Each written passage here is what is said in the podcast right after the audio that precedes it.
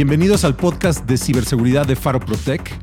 Como saben algunos de los que nos escuchan en Faro Protec, estamos dedicados a la venta de soluciones de ciberseguridad para empresas, software, firewalls, backup.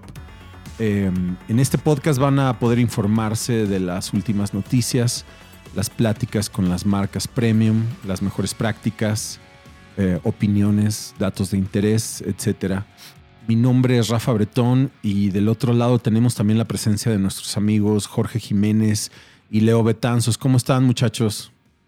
Hola Rafa, buenas tardes. Bien, de este lado. ¿Tú qué tal, Leo? Hola a todos, muy bien. Eh, ellos son parte del equipo técnico de Faro Protec en preventa y en ciberseguridad respectivamente.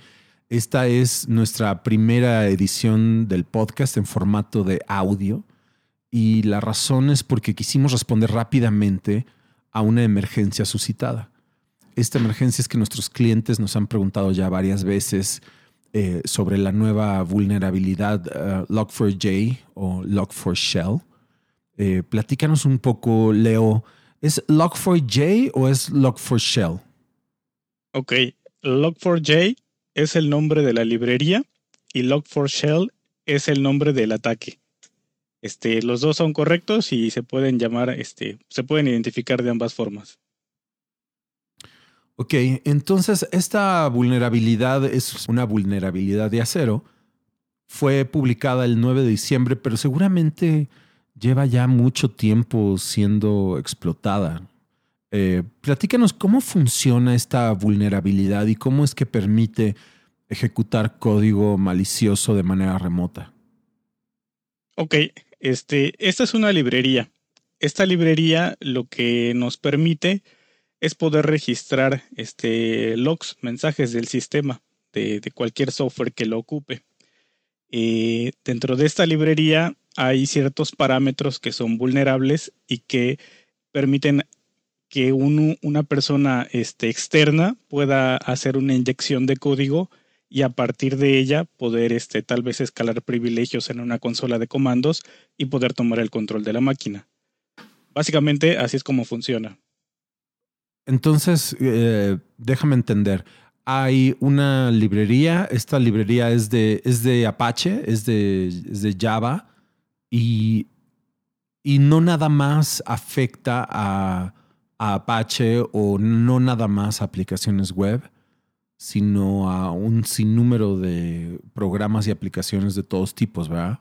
Así es, sí, ese es de Apache porque es Apache quien, quien respalda el programa, pero al final de cuentas, este, no, no, no, solamente Apache es quien lo usa, sino que todo aquel, es todo aquel que quiera ocuparlo es libre de hacerlo y, y, eso es lo que lo ha hecho más peligroso, ¿no? Que cualquiera lo, lo puede usar y cualquiera lo puede integrar y por eso puede, puede estar presente en cualquier tipo de software. Vamos a suponer que, Jorge, ¿tú sabes en qué aplicaciones eh, son las que usan esto o cuáles aplicaciones están susceptibles de ser vulneradas? Sí, claro, dentro de las más populares que he leído está Amazon, está Apple iCloud, está Cisco, eh, Red Hat incluso, que podrían parecer eh, muy seguros, pero sí usan esta librería dentro de las más conocidas.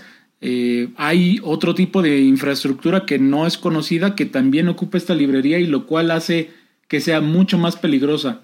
¿Por qué? Porque si un atacante explota eh, una infraestructura, por ejemplo, eléctrica, que los eh, equipos eléctricos ocupan un software basado en web para administrarse, si son atacados, el atacante puede ejercer comandos sobre estos equipos y colapsarlos.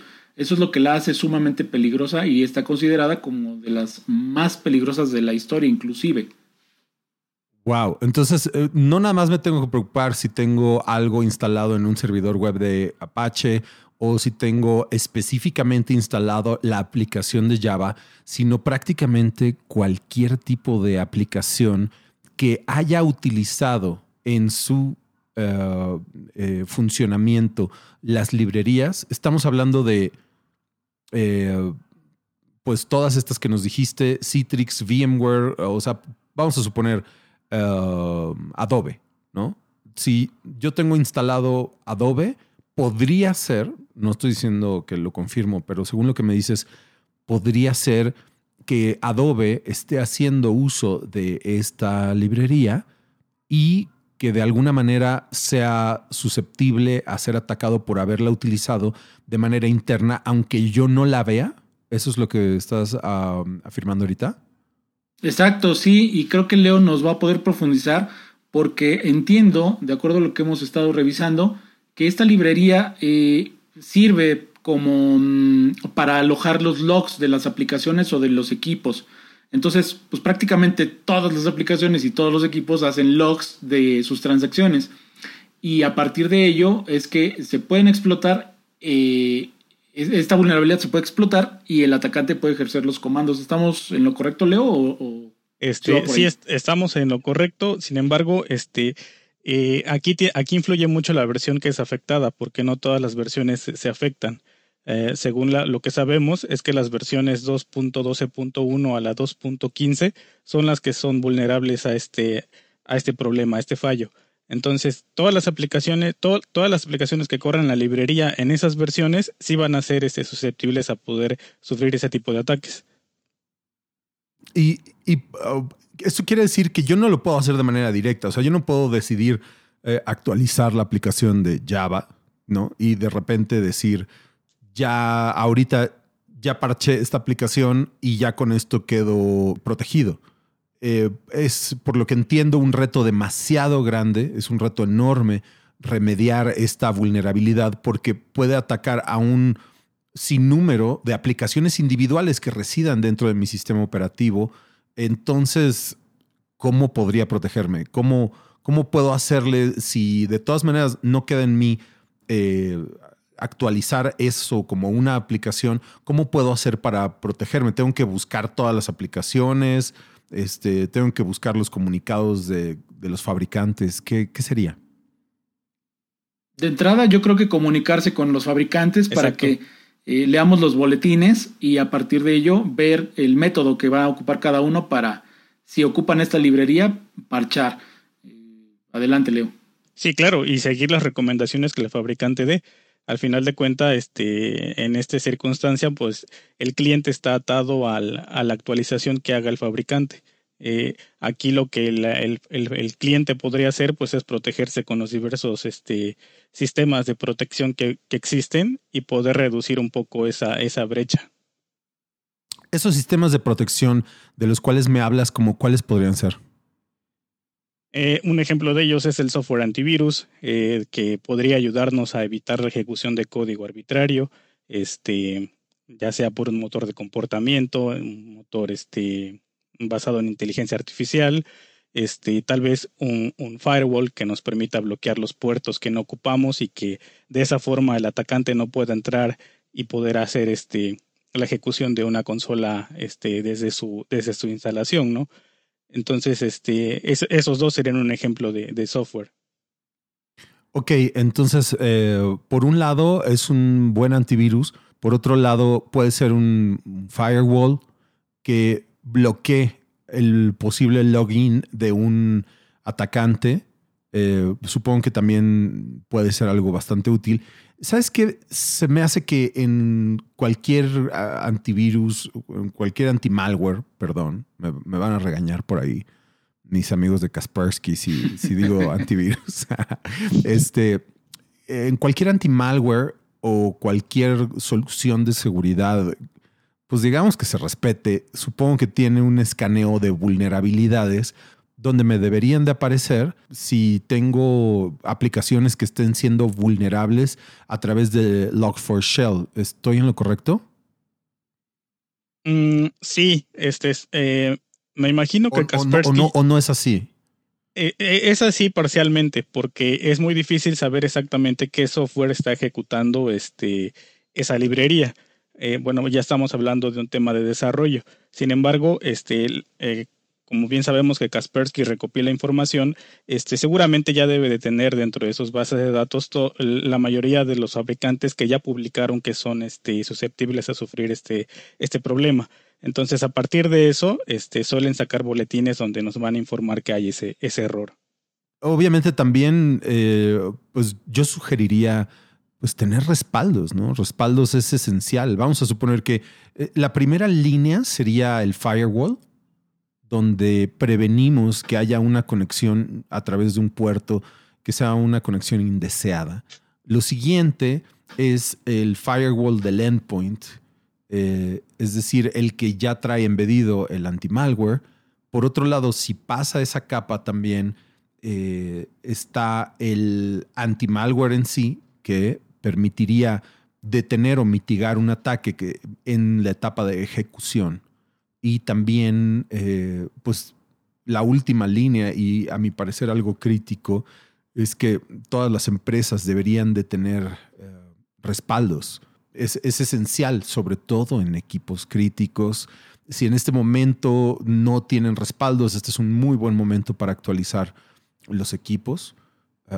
yo por lo que estoy viendo, eh, aquí algunas, aquí hay un comunicado de Kaspersky que dice que es la vulnerabilidad crítica en la biblioteca Apache Log4j y le dan una calificación perfecta de 10 sobre 10 en el CVSS, que es el, ranking.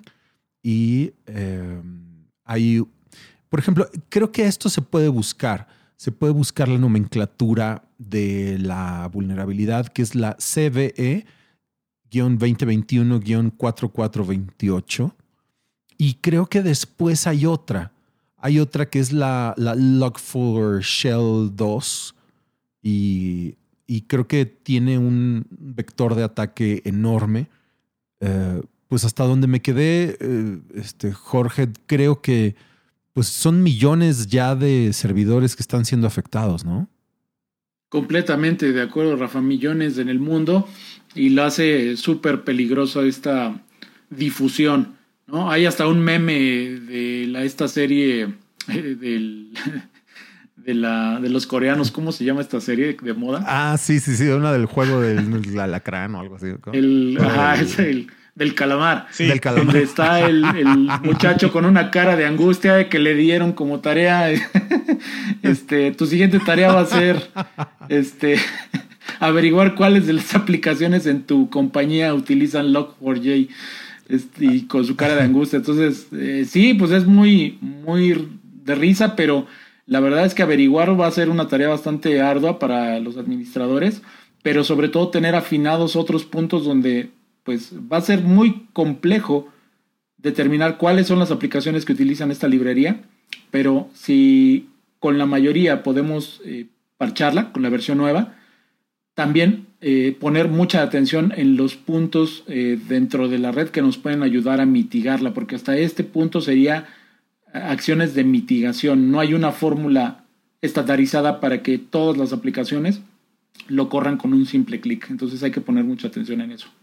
Claro, eh, estoy viendo aquí una investigación eh, que fue conducida por Ernst Young que mostró que el 93% de los entornos de enterprise en nubes son vulnerables a Log4Shell eh, y hay muchos de ellos que tienen exposición directa a Internet y entonces lo que están haciendo es que están teniendo generadores de direcciones IP donde están lanzando ataques y a través de esos ataques ellos pueden infiltrarse y con una sola línea de código será, Leo, que pueden ellos eh, eh, inyectar un código malicioso. Eh, sí, es bastante, bastante sencillo este, esa vulnerabilidad de ejecución de código remoto. Sí, es una sola línea de código y con esa podemos este, obtener acceso a, a una consola de comandos. ¿Hay algún puerto en especial o puede ser desde cualquier puerto que se conecte a, Log4j? Podemos usar cualquier puerto, eso ya lo decide el atacante después de haber ya hecho un reconocimiento dentro de la infraestructura y saber haber identificado algún puerto que esté abierto y que no esté supervisado, desde ahí podría entrar. No, no, no hay limitante. Ok, entonces estoy viendo, hablando de eso, que veo que hay smart TVs cámaras de seguridad, o sea, prácticamente cualquier cosa que esté conectado a Internet eh, puede ser vulnerable a este exploit. Y también que a través de ese código que se puede inyectar a través de una sola línea, eh, se puede eh, insertar un ataque de ransomware. Muchos de los negocios de tamaño enterprise ya están haciendo algo al respecto y creo que varios de los atacantes, según dice este informe, se están migrando al sector de, pymes. Eh, bueno, pymes, me refiero, este, no sé, 100, 500, 800 equipos, porque, bueno, pues este es el, pyme estadounidense, ¿no? No es el, no es el pyme latino. Entonces, muchos de ellos están, mientras van parchando estas vulnerabilidades y las van mitigando, se están yendo en la pirámide eh, hacia, hacia abajo. Eh, que, vamos a escuchar eh, sobre esta vulnerabilidad, supongo, mucho en este año. Eh, ¿Cuál es tu predicción, Leo, que este, vamos a escuchar muchísimo de esto o crees que vamos a poder mitigarlo de una manera rápida en, los mm. siguientes, en las siguientes semanas? No, no creo que se pueda mitigar de forma rápida y seguramente va a ser un problema que va a persistir durante muchos años. partiendo desde que hay empresas que ni, ni, tan siquiera saben que están usando la librería, ¿no? Y entonces va a, haber, va a haber software que nunca va a ser parchado y que tal vez va a seguir siendo usado y por ahí va a estar eh, siempre atacándose esa parte. Ok, pues algo más que quieras agregar, George. Pues nada, Rafa, que eh, recomendar a los, a los escuchas que pongan atención a las aplicaciones, a los boletines de seguridad que emiten los fabricantes, que afinen su estrategia de seguridad y los que no la tienen todavía, que se acerquen para mm, eh, con alguien que les pueda orientar para que la puedan eh, de entrada iniciar ¿no? una, estrategia de parcheo, de afinación del firewall, etc.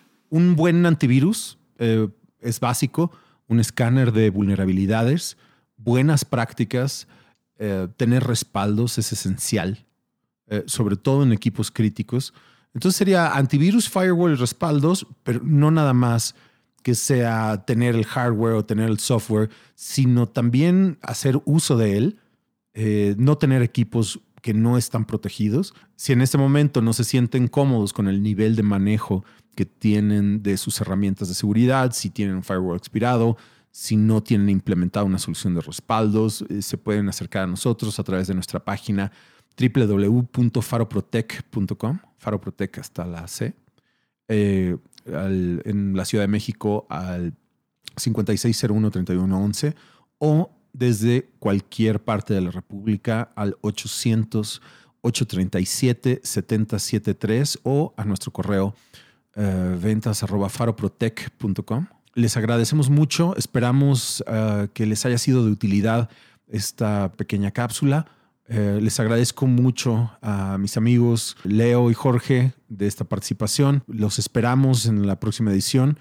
Muchas gracias. Yo soy Rafa Bretón y este fue el podcast de ciberseguridad de Faro Protec. Hasta pronto. Hasta la próxima. Hasta luego.